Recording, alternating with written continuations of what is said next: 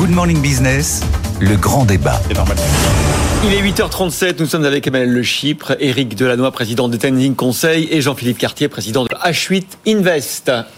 On va commencer par un sujet euh, très étonnant. 2035, finalement, bah, c'est peut-être pas complètement terminé pour la voiture thermique. Et si c'était repoussé, en tout cas, c'est une demande euh, de l'Italie et de l'Allemagne qui demandent bah, des, des, des, des dérogations.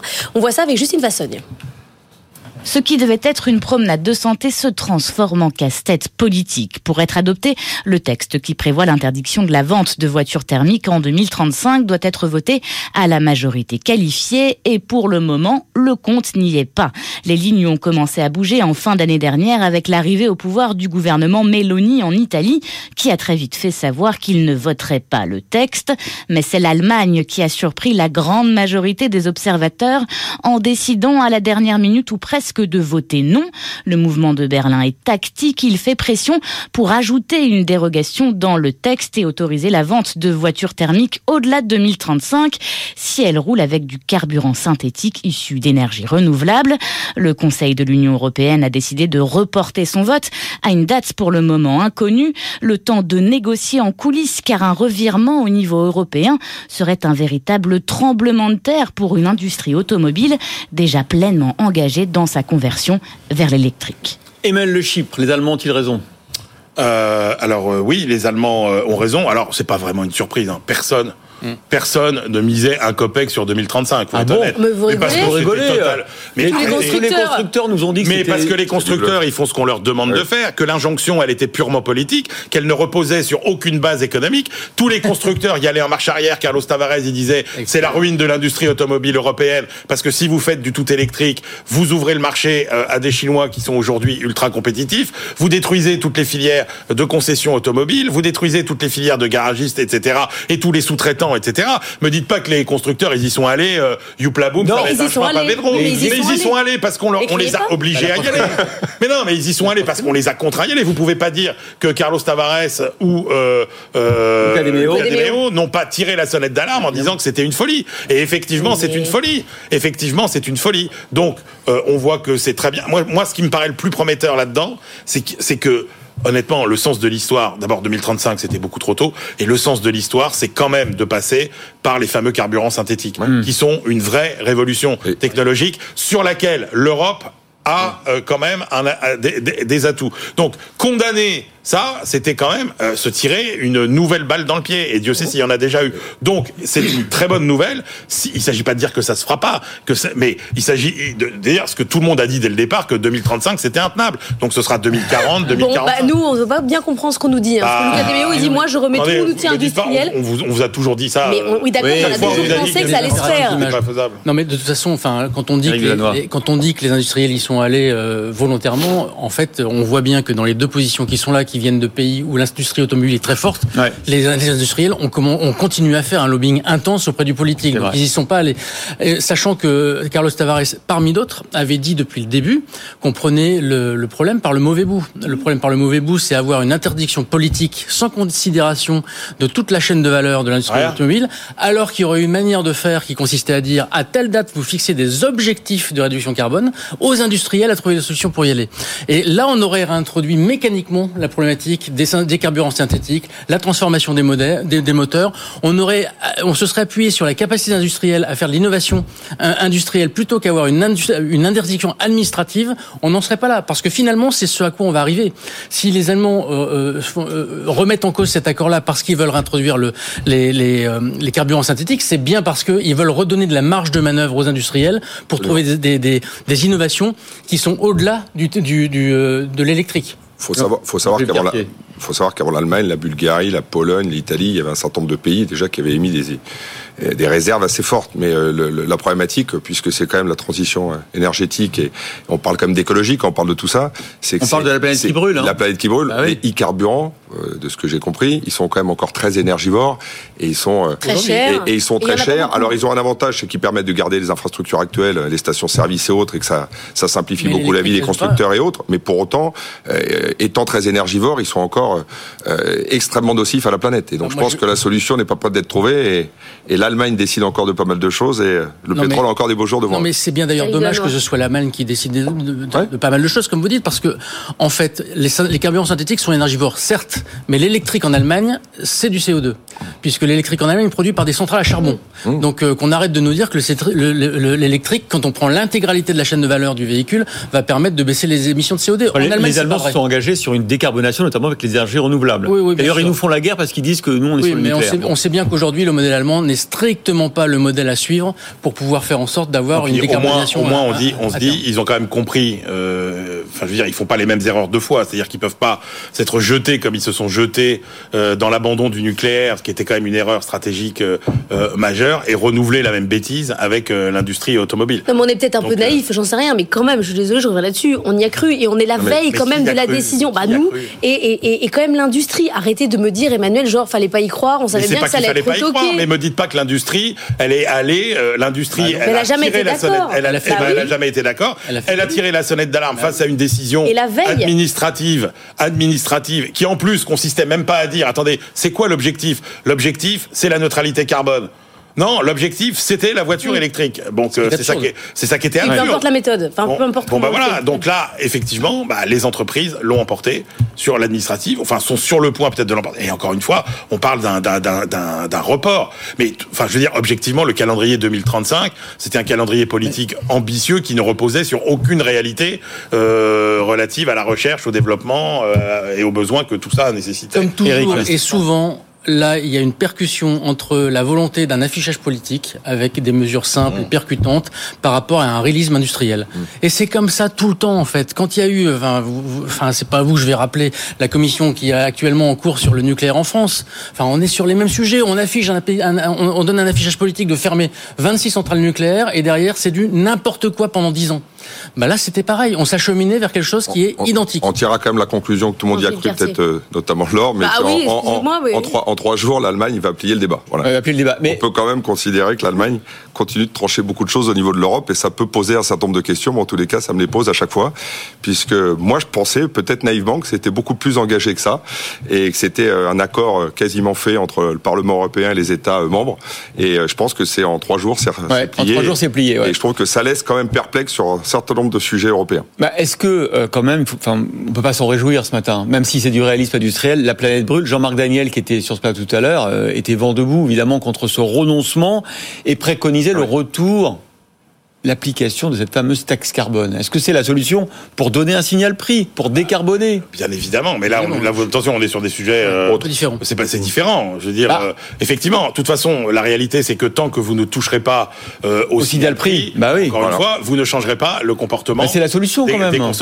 C'est clairement la solution. C'est clairement la solution. Tout à fait d'accord. C'est Tout le monde est pour la taxe carbone. Bah Jean-Marc qui dit c'est la seule taxe qui va. On enlève toutes les autres, on garde que celle-là. De toute façon, encore une fois, il y a deux façons de changer les comportements c'est la dictature et c'est les prix. voilà, c'est tout. Non mais encore aligné. Non mais, dites-le autrement, dites-le autrement, soit vous ajustez par les quantités, soit vous ajustez par les prix. Voilà. Donc soit vous rationnez en fait, soit vous rationnez, soit vous ajustez par tout le monde quand même. Ah, le, signal prix, le signal prix ça provoque deux choses, c'est que d'abord ça, ça, génère des inégalités fondamentales, le signal prix parce que tout le monde n'est pas égal par rapport au signal prix premièrement et deuxièmement ça provoque des, des, des systèmes de contournement. Donc le signal prix, la taxe carbone, le problème c'est qu'elle va mettre énormément de temps à se mettre en place, énormément de temps à produire des effets industriels. La solution, Carlos Tavares l'avait rappelé, c'est faites confiance aux industriels pour faire muter leur appareil, leur appareil productif. Et donc, donner des objectifs ambitieux de réduction de carbone, mais nous dites pas comment il faut y aller. Enfin, je veux dire, un politique, il n'est pas capable de savoir si la chaîne de valeur de, de l'industrie automobile arrivera en, en 10 ans à se remettre d'un changement drastique d'appareil industriel. Et donc, fixer des objectifs de, réduction. De, 2035, ça paraissait quand même un délai euh, acceptable. Bon, ben voilà, vous l'avez enterré en 10 minutes sur ce plateau, 2035. Ben voilà, c'est pas, c'est pas très glorieux tout ça. Allez, de, euh, avant de parler de la vente du Stade de France, peut-être, on va parler de CMA-CGM, puisque ce sont les plus hauts profit jamais réalisé par une entreprise française. 23,5 milliards d'euros, ils ont été publiés vendredi soir. On revient avec Sofiane Aklouf sur ces chiffres qui donnent le tournis, Sofiane. Oui, c'est cela. De toute façon, c'est assez simple. Je ne sais pas si on vous entend. Je crois qu'on n'entend pas votre micro. Eh bien, pourtant, il est allumé. On va réessayer. On vous entend, on vous entend là. Là, bah, c'est bon. Je vous disais justement qu'il s'agit des plus gros profits jamais enregistrés par une entreprise française. Il y a bien une exception. Ah, Sophia, vous venez, de couper. Vous venez, en fait de couper votre micro, donc du coup, eh ben, on ne vous entend plus. Là, est-ce que c'est bon? Oui, allez-y. Ah bah parfait. Je vous disais donc qu'il s'agissait des plus gros profits jamais enregistrés par une entreprise française.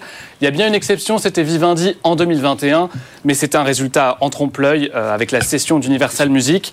En réalité, le groupe de, Rodolphe Saadé euh, surpasse les autres entreprises du CAC 40. C'est comme... Euh, Total Energy, Stellantis ou encore LVMH, qui pourtant connaissaient aussi des records en cette année 2022. C'est simple, pour CMA CGM, tous les signaux sont dans le vert en 2022. Le chiffre d'affaires est en augmentation de 33% et la marge atteint un niveau vertigineux. L'explication, vous la connaissez, c'est la flambée des prix dans les transports maritimes. Et pour déminer toute polémique naissante possible sur la question des super profits, euh, le groupe insiste sur le fait que 90% des bénéfices sont déjà réinjectés dans l'entreprise. C'est CMA-CGM qui parle de résultats exceptionnels à tous les sens du terme. Rendez-vous compte, en 2019, c'était il n'y a pas si longtemps, le groupe subissait des pertes avoisinant les 230 euh, millions de dollars. Avant, euh, c'était 10 ans après une, euh, passer à deux doigts de, être passé à deux doigts de la faillite. Exceptionnel aussi concernant le futur, puisque la fête est peut-être déjà finie pour le troisième armateur mondial. Le dernier trimestre montre déjà les signes de complications. Euh, le chiffre d'affaires est en baisse et les bénéfices nets divisés euh, par deux. En fait, c'est simple, on est surtout sur un retour normal à la normale de l'activité et ça se traduit par euh, des résultats qui sont un peu plus normaux aussi. Euh, Jean-Philippe Cartier, on voit tout de suite, il y a cette annonce des 90% de profit, mais c'est peut-être parce qu'en fait, il faut investir maintenant, parce qu'après, on aura moins les moyens d'investir. Bon, alors, quand, on fait 23 milliards de profit, je pense qu'on a un petit peu de marge pour réfléchir à la stratégie d'investissement, mais j'allais rebondir sur un point qui est, en tant qu'entrepreneur, c'est comme le disait très bien le jeune homme, mais c'est en, remontant Sofiane en, en, 2010, euh, faut pas oublier que ça perdait un milliard et demi d'euros, euh, que ça a failli déposer le bilan plus d'une fois. donc, tout est possible dans voilà dans, dans la vie d'une entreprise. Euh, un contexte de marché euh, avec l'explosion du prix du fret qui l'amène là, c'est quand même une histoire incroyable parce que il pouvait pas payer. J'ai un article disant qu'il pouvait pas payer la dernière tranche de commande des navires il y a, il y a de cela 12 ans. C'était vraiment ça s'est joué à l'euro près. Donc aujourd'hui 23 milliards, situation exceptionnelle. Ils jouent le jeu, ils réinvestissent beaucoup. Il y a peut-être un problème, une problématique qui se pose dans le monde actuel avec euh, les réformes en cours, le, le, la problématique du pouvoir d'achat qui fait que ça pose débat parce que c'est quand même des sommes colossales. Pour autant, ils réinvestissent beaucoup. Euh, ils sont très actifs. Ils sont chez Air France. Ils sont rentrés chez M6. Ils ont racheté la Provence. Donc euh, leur argent bouge, et est utilisé. Acheter l'OM. Ils vont, eh ben, ils vont surtout sponsoriser le maillot de l'OM. Donc je pense que ça, c'est stratégiquement le truc le plus malin à faire. Mais je pense que voilà, c'est la situation exceptionnelle, profit exceptionnel. Éric Delannoy. Alors bon, effectivement, on peut en sourire hein, des, des, des, stratégies d'investissement qu'on ne connaît pas bien. Finalement, ils rachètent plus de navires qu'ils investissent dans des médias, quand même, heureusement. Mais euh, enfin, moi, sur le, débat sur les profits m'hallucine toujours. On aurait mis à côté non pas euh, Total Energy, LVMH, mais Google, Apple, etc. On se serait, on se serait rendu compte que ce sont des nains quand même. Hein. Donc, euh, je rappelle que les GAFAM, c'est 250 milliards de bénéfices euh, en 2021. Donc, on est, ils sont 5 Combien en 2022 Un peu moins quand même. Hein. Ouais, un peu moins, mais 30% de moins. Mais ça fait quand même euh, en moyenne deux fois plus que que ce que que c'est GHM. Donc, Argument inaudible dans le débat public. mais bien sûr, mais, c'est pas grave. mais... il y a beaucoup d'arguments inaudibles qui sont néanmoins des arguments valables. C'est vrai. surtout en ce moment. Surtout en ce moment. Donc donc, ce qu'il faut avoir en tête, c'est effectivement les 90% de réinvestissement, qui quand même montre que c'est une entreprise qui investit, et surtout la logique économique. Je reprends ce qui vient, exactement ce qui vient d'être dit. Hein, la logique d'une entreprise, d'une entreprise très capitalistique. Une entreprise très capitalistique, c'est une entreprise qui est obligée d'investir fortement, sans savoir si les capacités d'investissement sur lesquelles elle investit seront utilisées. Et donc, il y a un décalage systématique entre les investissements et la conjoncture économique, qui par définition est elle très volatile. Ça veut dire qu'il faut forcément avoir des, euh, des, des capacités d'investissement extrêmement fortes. Donc moi, je trouve ça plutôt sain qu'une entreprise comme celle-là fait beaucoup de bénéfices. J'ai juste un petit bémol juste un petit bémol, jusqu'à quand durera l'exception européenne euh, de, de, la, de la taxation de mmh. ces entreprises-là qui fait qu'elles ont un taux d'imposition qui est largement inférieur à une entreprise classique? Ouais, mais ça, euh, le, débat, il est vite tranché. C'est-à-dire que s'il n'y avait pas ce taux d'imposition, il n'y aurait plus d'armateurs euh, européens ni français. Ça, c'était vrai il y a 10 ans. Oui, mais le problème, c'est qu'on voit bien que c'est l'industrie peut-être qui est la plus cyclique, hein, parce que c'est toujours la même histoire. Il y a un moment où vous manquez de... Bah, alors là, on a vécu une sorte de paroxysme, mais il y a des moments où, effectivement, bah, vous avez plus assez de bateaux, donc les prix du fret explosent, les euh, armateurs font des profits considérables, ils se mettent tous à acheter massivement des bateaux, jusqu'au moment où, cinq ans après, il y a beaucoup trop de bateaux, les prix s'effondrent, etc.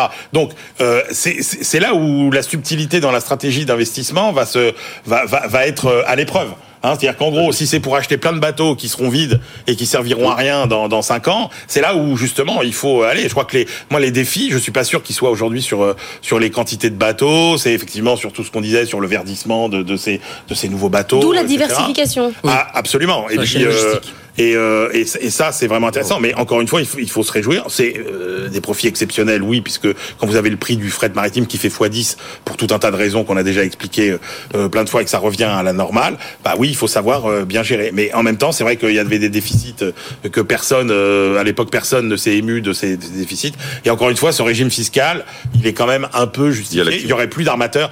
Et puis, c'est comme Total. On peut considérer que c'est quand même un argument, un, un instrument de souveraineté nationale, d'avoir un grand armateur, un grand transporteur euh, français, bah, c'est quand même important. Jean-Philippe? Non, non, je rebondis euh, ce que dit justement Emmanuel, mais encore une fois, c'est moi, je trouve, je pense que leur réinvestissement, moi, je, on les voit apparaître sur des dossiers, on les avait jamais imaginé les voir, jamais. On parlait des médias, mais plein d'autres dossiers. Donc, je pense qu'il y a une vraie volonté d'anticiper le futur. Et ce cash disponible, est, il repart dans l'économie réelle et dans de nombreux, nombreux dossiers, notamment dans la tech, notamment dans le média, notamment dans le digital et dans l'énergie. Et, dans l'énergie. Et, je trouve ça très positif. Tout est lié, c'est-à-dire logistique, transport, etc.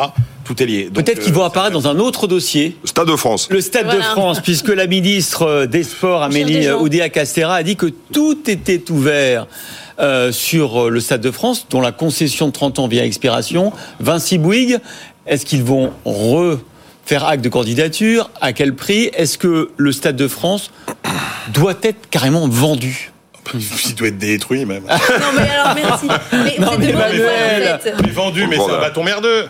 Qu'est-ce que vous voulez rendre rentable Le ça, ça vaut entre 400 et 600 millions. Mais ça vaut 600 millions sur le papier. Le problème, c'est qu'on voit bien la direction. C'est-à-dire que plus on va attendre, plus ça va être un bâton merdeux qui sera impossible de revendre. Non mais attendez, c'est vous pouvez pas louer une infrastructure beaucoup plus cher que ce qu'elle vous rapporte. C'est-à-dire que chaque société, chaque fédération qui organise une manifestation au Stade de France perd systématiquement de l'argent puisque les euh, bénéfices sont supérieurs, les, le coût est supérieur aux recettes. Et en plus, c'est un stade qui est has-been, c'est terminé. Je veux dire, vous ne pouvez. Non mais vous, c'est la même problématique que le Parc des Princes. Si vous voulez, il y a un moment, tous ces stades qui ont été construits il y a quand même 20, 30, 40 ans. Enfin, 30 Merci, ça a été refait. Oui, mais c'est, alors c'est un des problèmes. C'est-à-dire que maintenant, vous avez tellement de concurrence à Paris bah avec euh, l'Arena euh, qui a ouvert à la, défense, qui sont des salles ultra modernes que le stade de parce que le stade de France c'est un vieux stade dans, dans sa conception. C'est-à-dire c'est un stade dans lequel vous avez grosso modo plein de béton, trois pissotières, quatre buvettes et puis c'est Jean-Philippe. Jean-Philippe,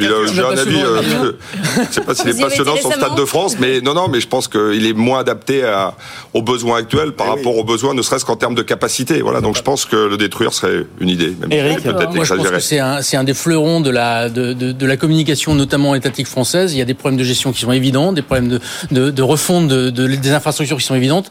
Mais enfin, vendre ce, ce truc-là, c'est encore une fois renoncer à quelque chose qui fait le lien social quand même. Mais si vous le vendez, c'est pas pour autant pour. Euh, pour ouais, enfin, on le détruire. le détruire. Non, mais moi j'ai pas envie de voir euh, le stade Qatari ou le stade, euh, je sais pas avec quel nom, le stade Groupama, le stade, enfin je, je, je des stades. Ah qui donc tu préfères un truc vieux, ringard Ah moi je préfère un stade de mais public, concession, monsieur, dans lequel il y a 80 000 personnes qui sont combien en symbiose par an, il y a sur des événements positifs.